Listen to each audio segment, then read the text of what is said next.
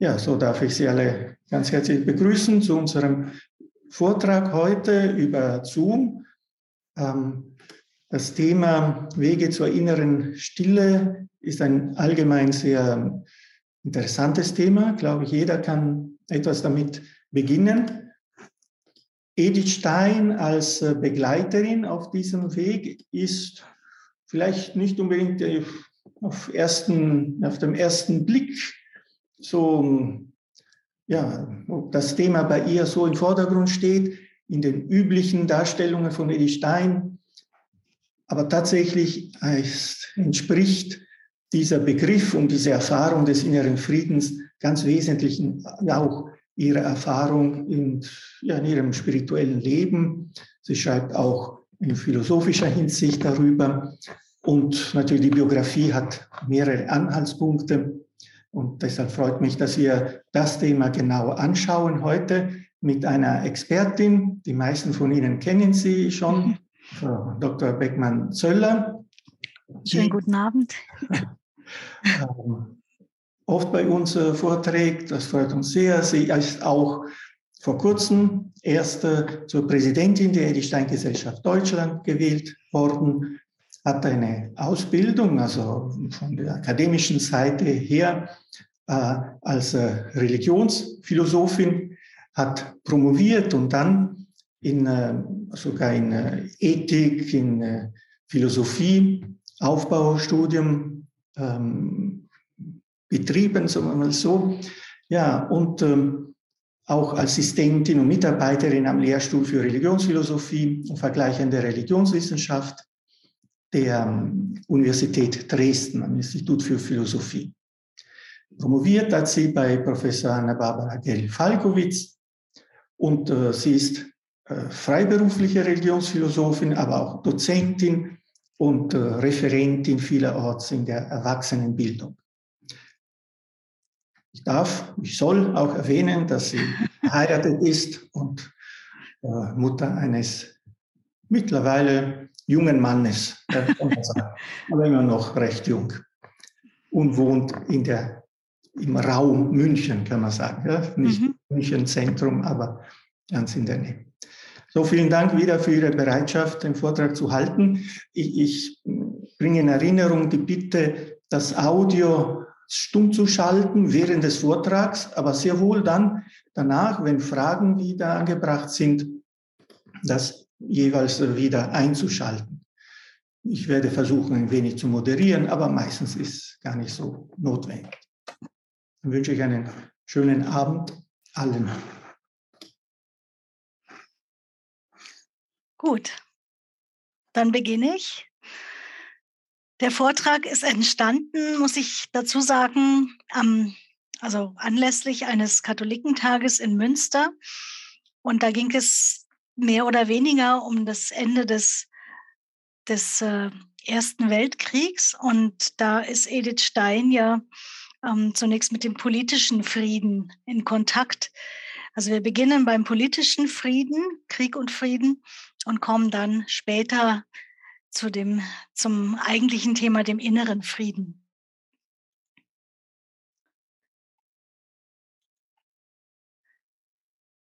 Politischer Krieg und Frieden. Am 27. April 1917, nach zweieinhalb Jahren Weltkrieg, schrieb Edith Stein an ihren Studienfreund Roman Ingarden. Sommer und Frieden waren in diesem endlosen Winter für mich zu einem Ziel meiner Sehnsucht verschmolzen. Der Sommer muss ja mal kommen, da die Naturgesetze sich ja wohl noch nicht geändert haben. Und er will es jetzt auch. Ob nicht dann auch der Friede kommt? Edith Stein ersehnte den politischen Frieden. Sie kannte den Krieg als Sanitäterin in Mährisch-Weißkirchen in Böhmen mit all den verletzten, Sterbenden. Nun lebte sie aber in Freiburg im Breisgau. Doch auch dort hörte man ab und zu das Gefechtfeuer von der nahen französischen Grenze. Und immer wieder erreichten sie die Todesmeldungen von Freunden und Bekannten. Wenn ich meine Studenten hier in München nach Werten frage, Zählen Sie Werte auf, nennen Sie Werte, ein ganz einfaches Brainstorming. Dann zählen Sie viele auf. Es fehlt allerdings regelmäßig der Frieden. Frieden ist für uns nach über 75 Jahren Kriegsende in unserem Land vielleicht schon zu selbst, selbstverständlich geworden. Kriege sind uns heute, trotz Flüchtlingskrisen, zu weit weg. Näher ist uns vielleicht der innere Unfriede. Ist vielleicht die Ruhelosigkeit unserer Tage inzwischen für uns zu selbstverständlich geworden, als dass wir unsere Sehnsucht nach innerem Frieden auch erst artikulieren müssen? So meine Frage zu Beginn. Edith Stein schreibt, wer im Krieg oder nach dem Krieg herangewachsen ist, so schreibt sie 33 über den Ersten Weltkrieg, der kann sich, der kann sich von der Sicherheit, in der wir bis 1914 zu leben glaubten, keine Vorstellung machen. Der Frieden, die Festigkeit des Besitzes, die Beständigkeit der gewohnten Verhältnisse waren uns wie eine unerschütterliche Lebensgrundlage. Als man schließlich merkte, dass der Sturm unaufhaltsam näher kam, suchte man sich den Verlauf klarzumachen. Das stand fest, dass er ganz anders werden würde als alle früheren Kriege.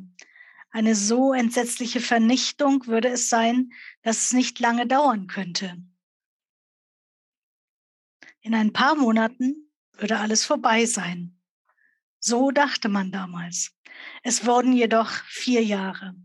Als dann wieder Friede herrschte, wurde Stein kurzzeitig politisch tätig für das Frauenwahlrecht. Als Gründungsmitglied der DDP, der Vorgängerpartei der FDP, schrieb sie den Artikel zur Politisierung der Frauen. Auch darüber habe ich hier schon sprechen können und hielt Vorträge zur politischen Bildung. In ihrer Vorlesung über Mädchenbildung weist sie später, 1932, auf eine Friedensinitiative von Frauen hin.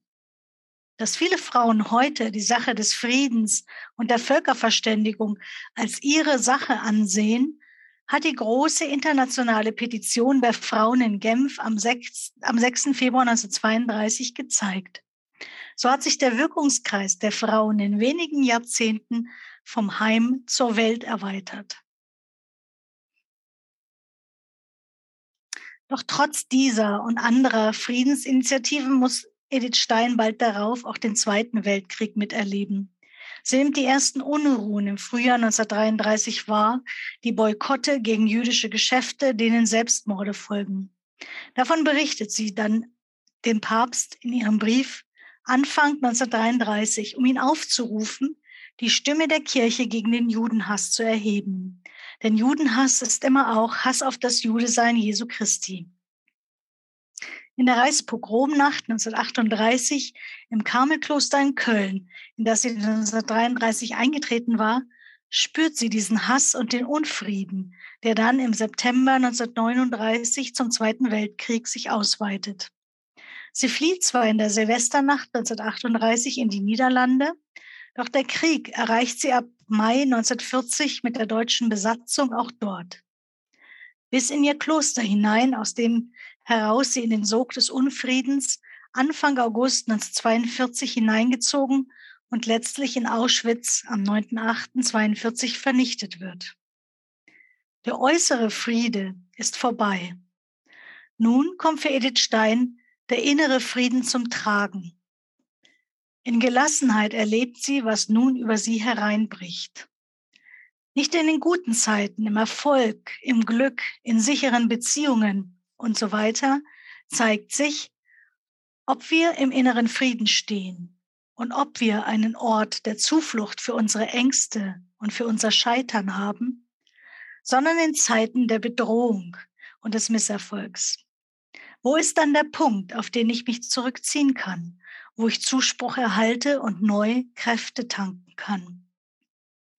Im Zwischenlager Westerborg, inmitten von Todesangst und stummer Verzweiflung der Menschen in einem höchst lebensfeindlichen Umfeld, hat Stein einen, einen inneren Frieden erlebt und ausgestrahlt, der alle Vernunft übersteigt, wie es im Neuen Testament im Philipperbrief heißt. Christus schenkt einen Frieden, der alle Vernunft übersteigt. Ganz ruhig tröstete Edith Stein die Kinder dort und versorgte sie, wozu ihre eigenen Mütter nicht mehr fähig waren. So verzweifelt waren sie. Edith Stein zeigt sich hier als eine Meisterin des inneren Lebens. Sie kennt das Geheimnis des inneren Friedens und der Kraft, nur von innen heraus zu leben. Noch auf dem Weg nach Auschwitz, kurz vor ihrem Tod, inmitten des größten Unfriedens und der Verzweiflung. Wie kommt man zu so einem inneren Frieden? Ist der einem von Natur aus mitgegeben? Oder wird er nur ausgewählten Personen, eben Heiligen, geschenkt? Oder kann ich das auch erreichen, trotz äußerer, widrigster Umstände, innerlich gelassen und frei bleiben? Geht das nur über buddhistische Meditation oder spezielle karmelitanische Meditation? Oder ist das mir als normale Menschen ebenfalls möglich?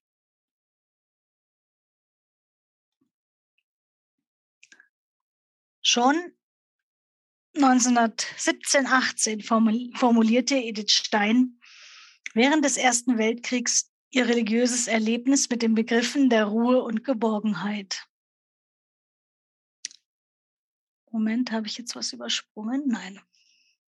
Der Ruhe und Geborgenheit.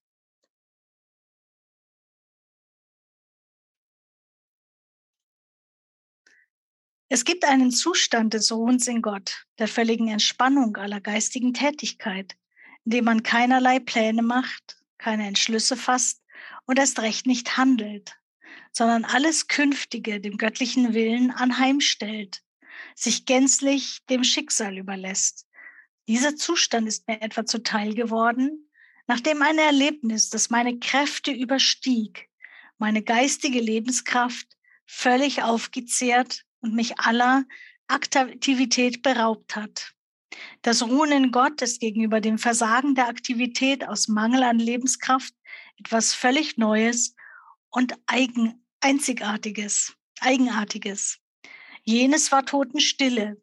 An ihre Stelle tritt nun das Gefühl des Geborgenseins, des aller Sorge und Verantwortung und Verpflichtung zum Handeln enthobenseins.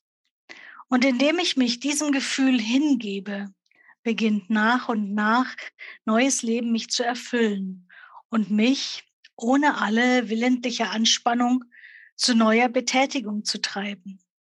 Dieser belebende Zustrom erscheint als Ausfluss einer Tätigkeit und einer Kraft, die nicht die meine ist und, ohne an die meine irgendwelche Anforderungen zu stellen, in mir wirksam wird.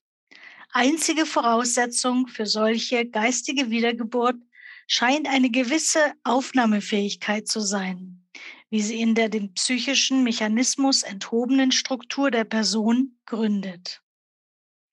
Nicht aus sich heraus konnte Edith Stein diese Ruhe, diesen inneren Frieden schenken, sondern eine bergende Macht gab ihr von außerhalb, von außerhalb ihrer selbst diese Kraft. In dieser Macht erkannte sie, Jesus Christus. Etwa zwei Jahre später formuliert sie dann dieses Geborgenheitserlebnis noch einmal anders und stärker aus. In dem Gefühl der Geborgenheit, das uns oft in verzweifelter Lage ergreift, wenn unser Verstand keinen möglichen Ausweg mehr sieht und wenn wir auf der ganzen Welt keinen Menschen mehr wissen, der den Willen oder die Macht hätte, uns zu raten und zu helfen, in diesem Gefühl der Geborgenheit werden wir uns der Existenz einer geistigen Macht inne, die uns keine äußere Erfahrung lehrt. Wir wissen nicht, was weiter aus uns werden soll. Vor uns scheint ein Abgrund zu gähnen. Blödsinn. Vor uns scheint ein Abgrund zu gähnen und das Leben reißt uns unerbittlich hinein. Denn es geht vorwärts und duldet keinen Schritt zurück. Aber indem wir zu stürzen meinen, fühlen wir uns in der Hand, Gott, in Gottes Hand, die uns trägt und nicht fallen lässt. Und nicht nur seine Existenz wird uns in solchem Erleben offenbar, auch was er ist, sein Wesen wird in seinen letzten Ausstrahlungen sichtbar. Die Kraft, die uns stützt wo alle Menschenkräfte versagen, die uns neues Leben schenkt, wenn wir innerlich erstorben zu sein meinen, die unseren Willen stellt, wenn er zu erlahmen droht. Diese Kraft gehört einem allmächtigen Wesen. Das Vertrauen, das uns einen Sinn unseres Lebens annehmen lässt, auch wo menschlicher Verstand ihn nicht zu enträtseln vermag, lehrt uns seine Weisheit kennen. Und die Zuversicht, dass dieser Sinn ein Heilssinn ist, dass alles, auch das Schwerste, letzten Endes doch unserem Heil dient und ferner, dass dieses höchste Wesen sich unser noch erbarmt, wenn die Menschen uns aufgeben, dass es keine schlechtsinnige Verworfenheit kennt. Dies alles zeigt uns seine Allgüte. Als analytisch denkender Mensch begibt sich Edith Stein auf die Suche, welche Art von Macht es sein kann, die diesen inneren Frieden schenkt. Sie schreibt also im Sommer 1921, sich selbst und ihren Frieden kann die Seele nur in einem Reich finden, dessen Herr sie nicht um seinetwillen, sondern um ihretwillen sucht. Wir nennen es um eben dieser nichts begehrenden, sondern sich überströmenden und verschenkenden Fülle willen das Reich der Gnade. Der gute Hirt sucht das Verlorene um des Schafes willen.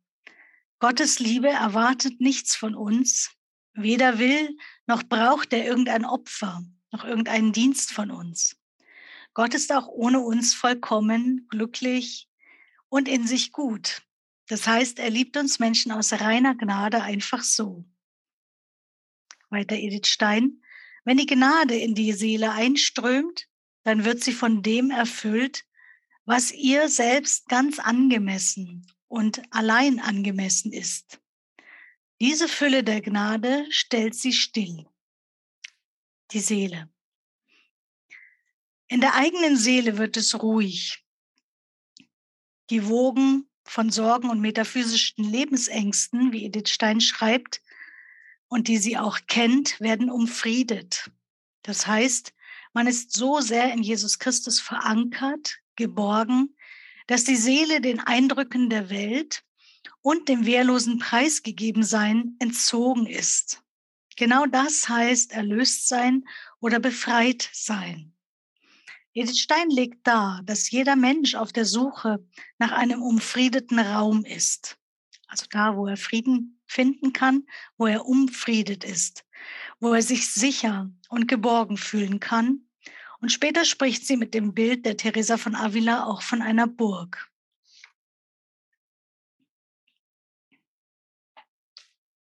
Hier im Reich Gottes in dieser Welt sind wir dem äußeren Geschehen nicht mehr wehrlos preisgegeben wenn wir unsere persönliche Entscheidung für Jesus Christus treffen. Selbst wenn wir bereits getauft oder gefirmt sind, ungefirmt sind, ist es als Erwachsener nochmals nötig, eine eigene Entscheidung zu treffen. Zum Beispiel zu sagen, Jesus, ich folge dir, ich gebe mein Leben bewusst in deine Hände. Du bist mein Herr, du bist die Liebe, du darfst mit meinem Leben tun, was du willst, ich vertraue dir. Nicht jeder Eindruck, Reiz oder jede Versuchung dürfen also nunmehr in unsere Seele herein, wenn sie Christus gehört. Die rückhaltlose Hingabe an Jesus Christus, so formuliert Edith Stein es später, ist die Quelle jenes inneren Friedens und Glücks, dessen äußerer Widerschein die immer gleichbleibende Heiterkeit, die stille Fröhlichkeit ist. Und aus dieser Liebe, die dann zwischen Gott und mir wächst, folgt die Liebe zu den Nächsten. Sie wird sozial. Das schreibt sie in, ähm, in SK 16, ähm, Bildung und Entfaltung der Individualität, in einem ihrer Vorträge, die stille Fröhlichkeit. Die Lebensübergabe an Jesus Christus macht uns frei, schreibt Edith Stein, diese Hingabe, frei von der gierigen Sucht nach irdischen Dingen. Und man ist dann auch nicht mehr erfüllt von sich selbst und dem Verlangen, sich selbst zur Geltung zu bringen. Also von einem narzisstischen Streben, sich in den Mittelpunkt zu bringen. Unfriede beginnt ja genau damit, wie Edith Stein formuliert, sich selbst in übertriebener Weise zur Geltung zu bringen. Um jeden Preis jemand Besonderer sein zu wollen Und das geht meistens damit einher, dass wir andere klein machen und ihnen ihren Platz streitig machen.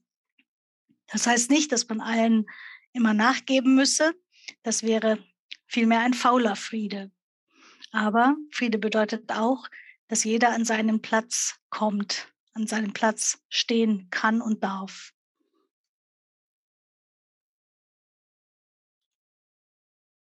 Der innere Friede, der äußere Unfriede. Dagegen bedeutet, im inneren Frieden zu leben, nach Edith Stein, im Einklang mit Gott und mit sich selbst zu leben.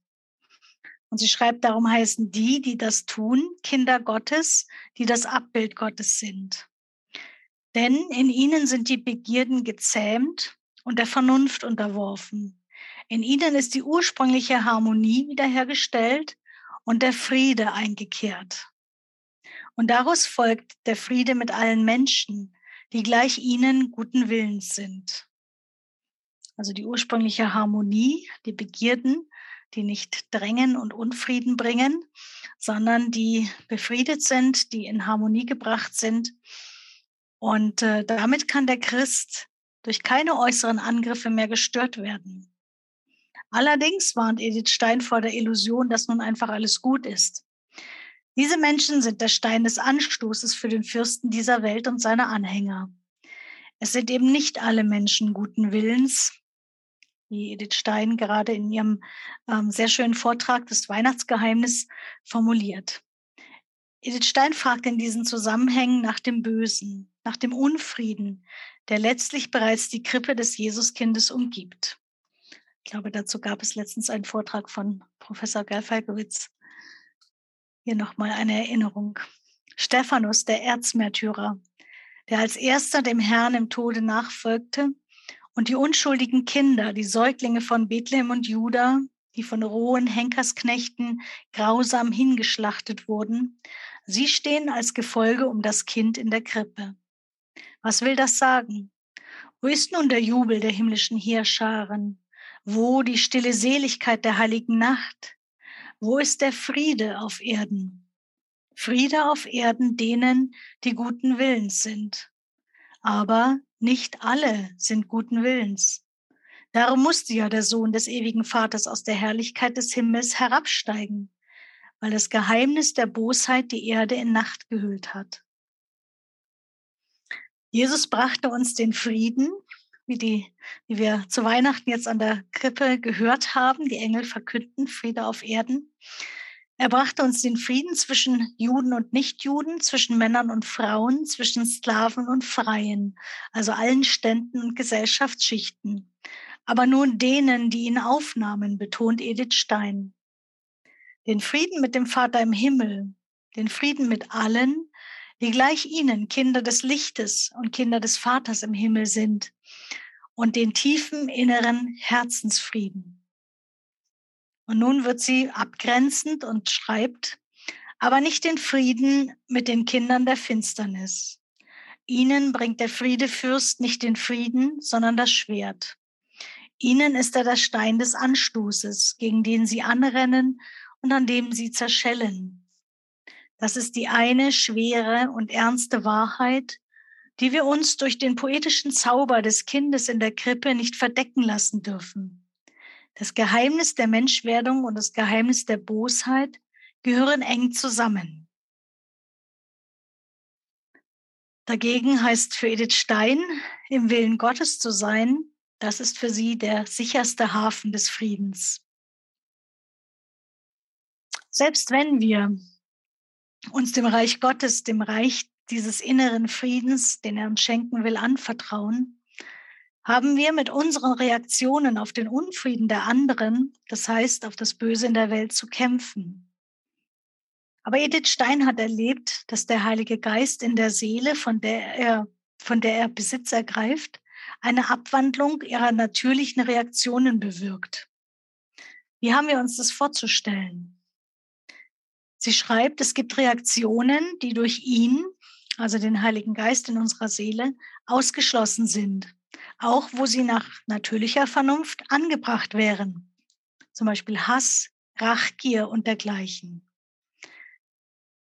Wenn uns jemand geschadet hat und wir die Möglichkeit haben, uns im legalen Rahmen, also durch Worte oder spitze Bemerkungen zu rächen, dann klingt das nach natürlicher Vernunft berechtigt. Nicht jedoch in der Nachfolge Jesu, meint Edith Stein. Und andererseits gibt es seelische Zustände und Handlungen, die genau dem Heiligen Geist entsprechen und die uns mit der Zeit auch leichter fallen. Edith Stein nennt Liebe, Erbarmung, Vergebung, Seligkeit, Frieden. Sie treten auch da auf, so Edith Stein, wo nach natürlicher Vernunft keine Motive dafür vorliegen. Einen stinkenden, abstoßenden und schimpfenden Menschen zu lieben, klingt unangebracht nach natürlicher Vernunft. Edith Stein selbst erlebte, wie ich schon geschildert habe, diesen inneren Frieden bei der Deportation. Darum, so schreibt sie, nennt man den Frieden Gottes über alle Vernunft. Also er übersteigt jegliche Vernunft. Vernünftig wäre es, sich in dieser Situation Sorgen zu machen, sich zu fürchten oder einem böswilligen Menschen zu vergeben, das erscheint Außenstehenden vielmehr als dumm, als eine Torheit. Aber das sind die Haltungen, die der Heilige Geist eben sozusagen bewirkt, eben auch den Frieden Gottes. Es bleibt die Frage, wie kommen wir zum inneren Frieden? Welche Wege gibt es zum inneren Frieden, zur inneren Stille? Edith Stein ist natürlich eine große Theoretikerin, aber sie hat den inneren Frieden auch selbst praktiziert. Sie war nicht von Natur aus eine gelassene Persönlichkeit. In ihr hat es auch gebrodelt. Und dieses Unbehagen an sich selbst, an der Situation, in der ich stehe, kann gerade zu einer heilsamen Veränderung führen. Es gilt immer wieder, vom Unfrieden zum inneren Frieden zu gelangen. Zitat, wer innerlich in Frieden ist, in dem wird kein Antrieb zu einer Abänderung seiner selbst sein. Wer dagegen in sich selbst ein Unbehagen fühlt, eins, das an nichts Äußerem haftet, sondern von innen herkommt, in dem ist ein Bewegungsantrieb, um aus diesem Unbehagen herauszukommen. Dieser Antrieb kann in verschiedene Richtungen drängen. Zu einer Flucht vor dem eigenen Ich oder zu einer Reflexion auf das, was da nicht stimmt. Zu einem Bemühen um intellektuelle Klarheit über das eigene Innere. Das ist aus Edith Steins philosophischem Werk äh, Potenz und Akt. Um in den inneren Frieden zu gelangen, müssen wir zunächst erkennen, was uns beunruhigt um es dann möglichst aus unserem Leben zu entfernen, zu klären oder eine neue Einstellung zu dieser Sorge zu erhalten. Auf einer Tagung von Lehrerinnen wurde Edith Stein gefragt, wie man denn ganz praktisch zu innerem Frieden und damit auch zur Stille findet. Darauf antwortete sie wie folgt.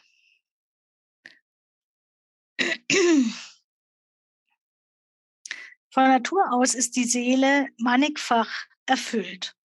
So sehr, dass eines immer das andere verdrängt. Und in ständiger Bewegung, oft in Sturm und Aufruhr. Wenn wir morgens erwachen, wollen sich schon die Pflichten und Sorgen des Tages um uns drängen, falls sie nicht schon die Nachtruhe vertrieben haben. Da steigt die unruhige Frage auf, wie soll das alles in einem Tag untergebracht werden? Wann werde ich dies, wann werde ich jenes tun?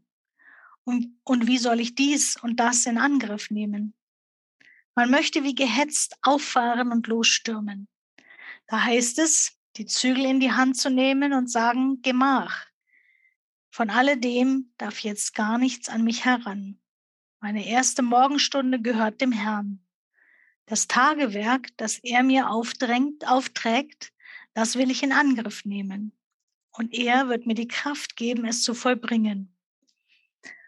Und was ich nach stiller Zwiesprache als nächste Aufgabe vor mir sehe, daran werde ich gehen.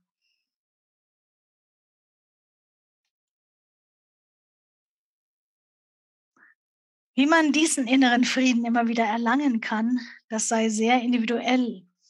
Da müsse sich jeder selbst kennenlernen, schreibt Edith Stein um zu wissen, wo und wie sie Ruhe finden kann. Am besten, wenn es sein kann, wieder eine kurze Zeit vor dem Tabernakel. Alle Sorgen ausschütten. Wer das nicht kann, wer vielleicht auch notwendig etwas körperlich Ruhe braucht, eine Atempause im eigenen Zimmer. Und wenn keinerlei äußere Ruhe zu erreichen ist, wenn man keinen Raum hat, in den man sich zurückziehen kann, wenn unabweisliche Pflichten eine stille Stunde verbieten, dann wenigstens innerlich für einen Augenblick sich gegen alles andere abschließen und zum Herrn flüchten. Er ist ja da und kann uns in einem einzigen Augenblick geben, was wir brauchen. So wird es den Rest des Tages weitergehen, vielleicht in großer Müdigkeit und Mühseligkeit, aber in Frieden. Und wenn die Nacht kommt und der Rückblick zeigt, dass alles Stückwerk war und vieles ungetan geblieben ist, was man vorhatte, wenn so manches tiefe Beschämung und Reue weckt, dann alles nehmen, wie es ist, es in Gottes Hände legen und ihm überlassen. So wird man in ihm ruhen können, wirklich ruhen und den neuen Tag wie ein neues Leben beginnen.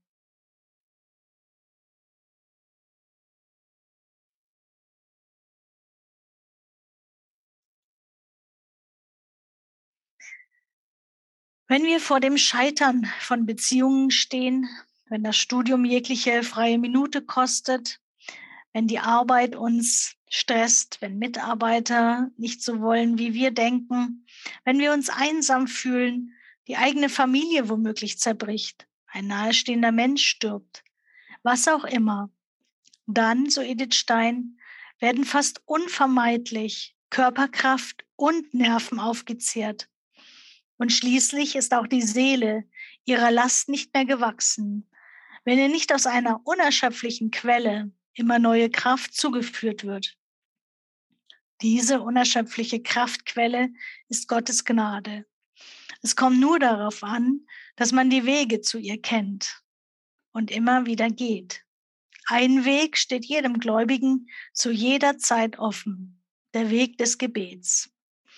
Wer ernst macht mit dem Glauben an das bittet und ihr werdet empfangen, dem wird in jeder Not, wenn auch nicht immer sofort die Abhilfe, die er sich denkt und wünscht, zuteil werden, so doch Trost und Mut, um auszuharren.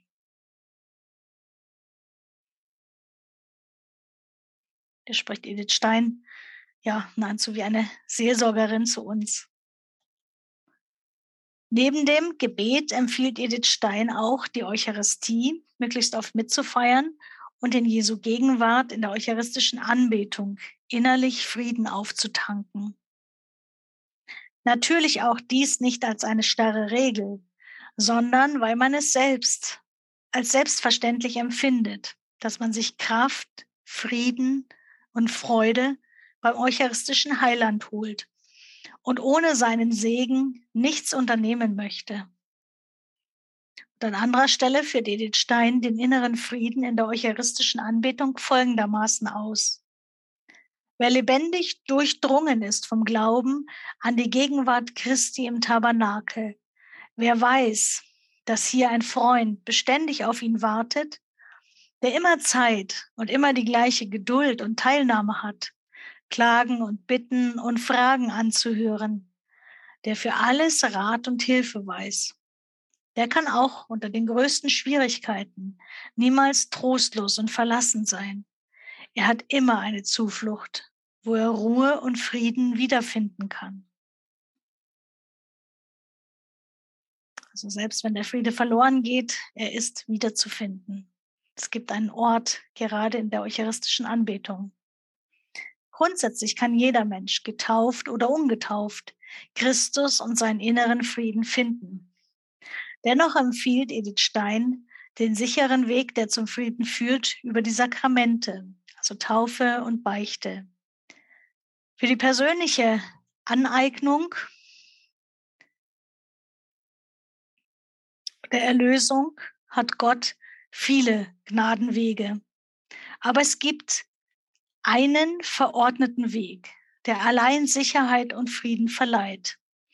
Das ist die Gnadenvermittlung durch Wort und Sakramente. In, durch Wort und Sakramente in der Kirche. Das Wort weckt das Heilsverlangen. Die Taufe ist die Wiedergeburt in Christus, das Eingehen in sein Leben, seinen Tod und seine Auferstehung.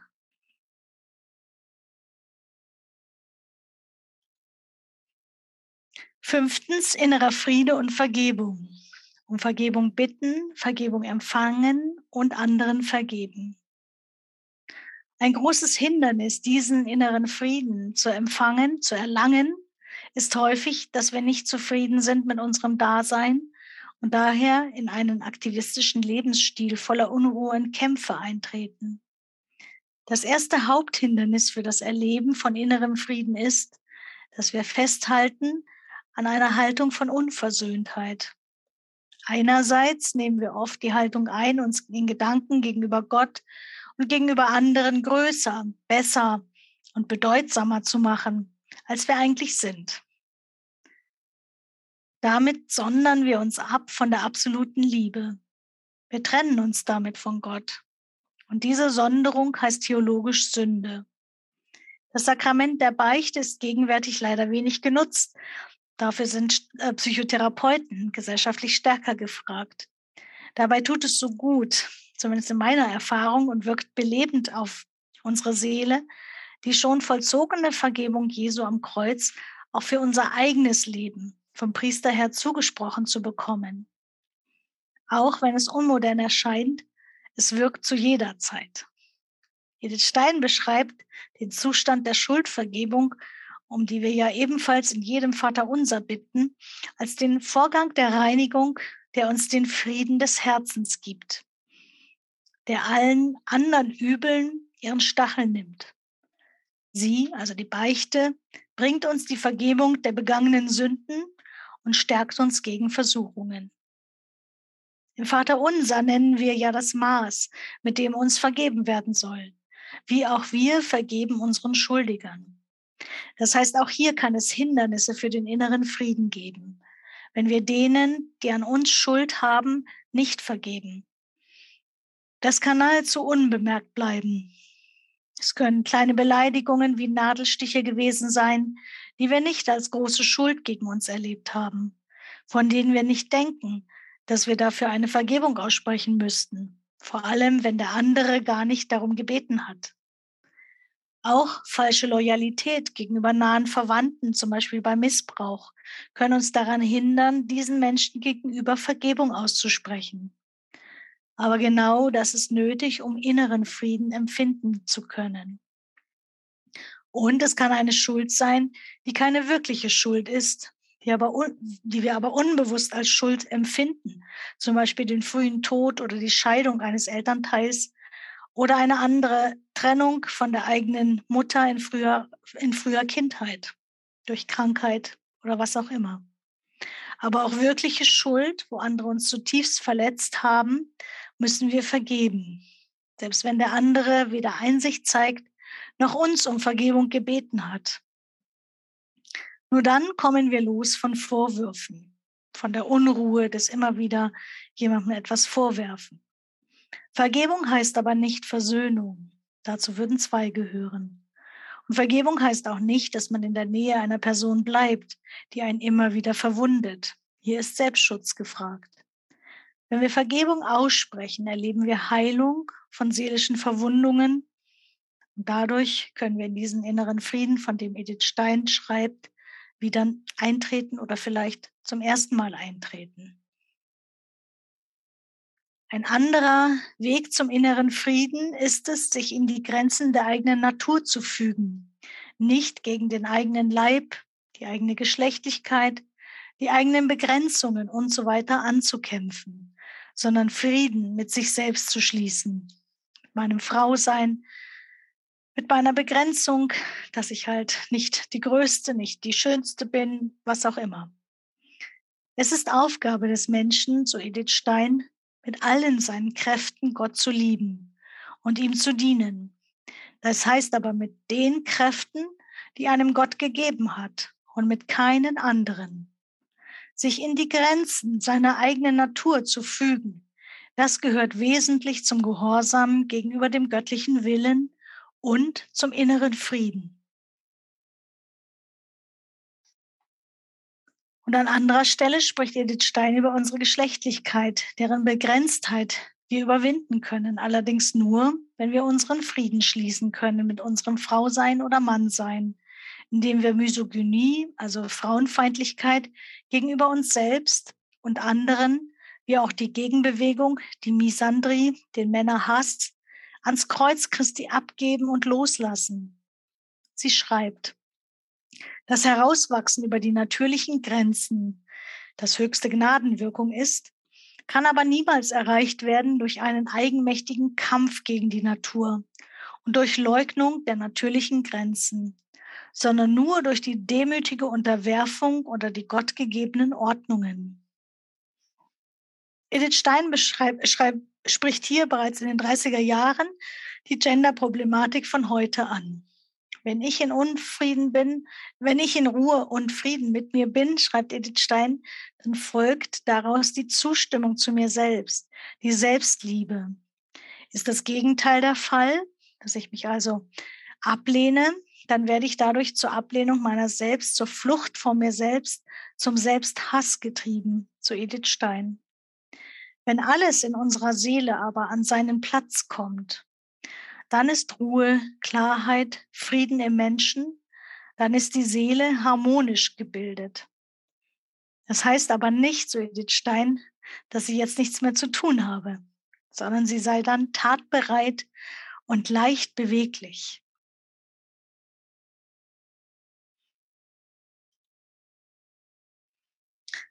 Sechstens, äußere Zeichen für den inneren Frieden. Edith Stein bezeichnet den Frieden als Geborgenheit und die Freiheit, nicht mehr alles in Frage stellen zu müssen. In diesem Sinne schreibt sie zwei Freundinnen, die ins Kloster der Benediktinerinnen in Freiburg-Günterstal auf Lebenszeit eintreten. Möge euch der tiefe Friede geschenkt werden, den die Geborgenheit in Gottes heiligem Willen gibt. Die ewige Profess bringt ja nicht nur die letzte Besiegelung des Bündnisses mit dem Herrn, sondern zugleich die endgültige Bindung an die klösterliche Familie, die euch aufgenommen hat. Das muss doch alle Fragen zum Schweigen bringen. Inneren Frieden kann man, so Edith Stein, nicht durch faule Kompromisse, zum Beispiel eben zu ihrer Zeit mit dem Nationalsozialismus erreichen. Sie konfrontiert damit eine junge Frau mit der folgenden konkreten Frage. Mussten Sie wirklich aus dem Verein der katholischen Lehrerinnen und der Kongregation austreten, liebes Fräulein Schreier? Ich weiß manche, die es nicht getan haben und doch noch im Amt sind. Und ich denke immer, wenn nach dem Grundsatz gehandelt würde, trachtet zuerst nach dem Reich Gottes, dann stünde es viel besser Vieles wäre niemals geschehen, was heute beklagt wird, wenn man den Mut gehabt hätte, Gott mehr zu gehorchen als den Menschen und sich ihm ganz anzuvertrauen. Aber ich will Ihnen damit keinen Vorwurf machen. Ich weiß, wie schwer der Druck der Verhältnisse ist. Ich glaube nur, dass es keinen anderen Weg zum Frieden gibt. Stein schreibt, sie will keinen Vorwurf machen, tut es aber indirekt natürlich mit dieser Aussage, mit diesem, ja, mit dieser Darlegung. Sie zeigt ihren kompromisslosen Charakter, der ja dazu führ führte, dass sie es wagte, an den Papst zu schreiben und auch den Papst zur Kompromisslosigkeit aufzurufen. Der innere Friede, das bedeutet letztlich, ist eine Frucht des Heiligen Geistes und niemand und nichts kann sie uns rauben. Dieser Friede macht uns von allem äußeren Geschehen unabhängig, schreibt Edith Stein, gerade in der Kriegszeit 1940. Nicht Meditation oder eine bestimmte Methode bringen uns den inneren Frieden. Das für, wäre für den handlungsorientierten Menschen zu wenig und letztlich auch zu langweilig, sondern die Meister des inneren Lebens haben erfahren, wenn man sich aus all dem wirklich ins Innere zurückzieht, so ist da allerdings nicht nichts, aber doch eine ungewohnte Leere und Stille. Es ist dort etwas, das uns ruft, das nicht das eigene Ich ist. Denn, so Edith Stein, das Lauschen auf den Schlag des eigenen Herzens vermag den Lebens- und Tatendrang des Ich nicht zu befriedigen. Und so wird es sich hier nicht lange aufhalten, wenn es nicht durch etwas anderes festgehalten wird, wenn das Innere der Seele nicht durch etwas anderes von der äußeren Welt her erfüllt und in Bewegung gebracht wird. Das ist es aber, was die Kenner des inneren Lebens zu allen Zeiten erfahren haben. Sie wurden in ihr Innerstes hineingezogen durch etwas, was stärker zog als die ganze äußere Welt. Sie erfuhren dort den Einbruch eines neuen, mächtigen und höheren Lebens des übernatürlichen, göttlichen.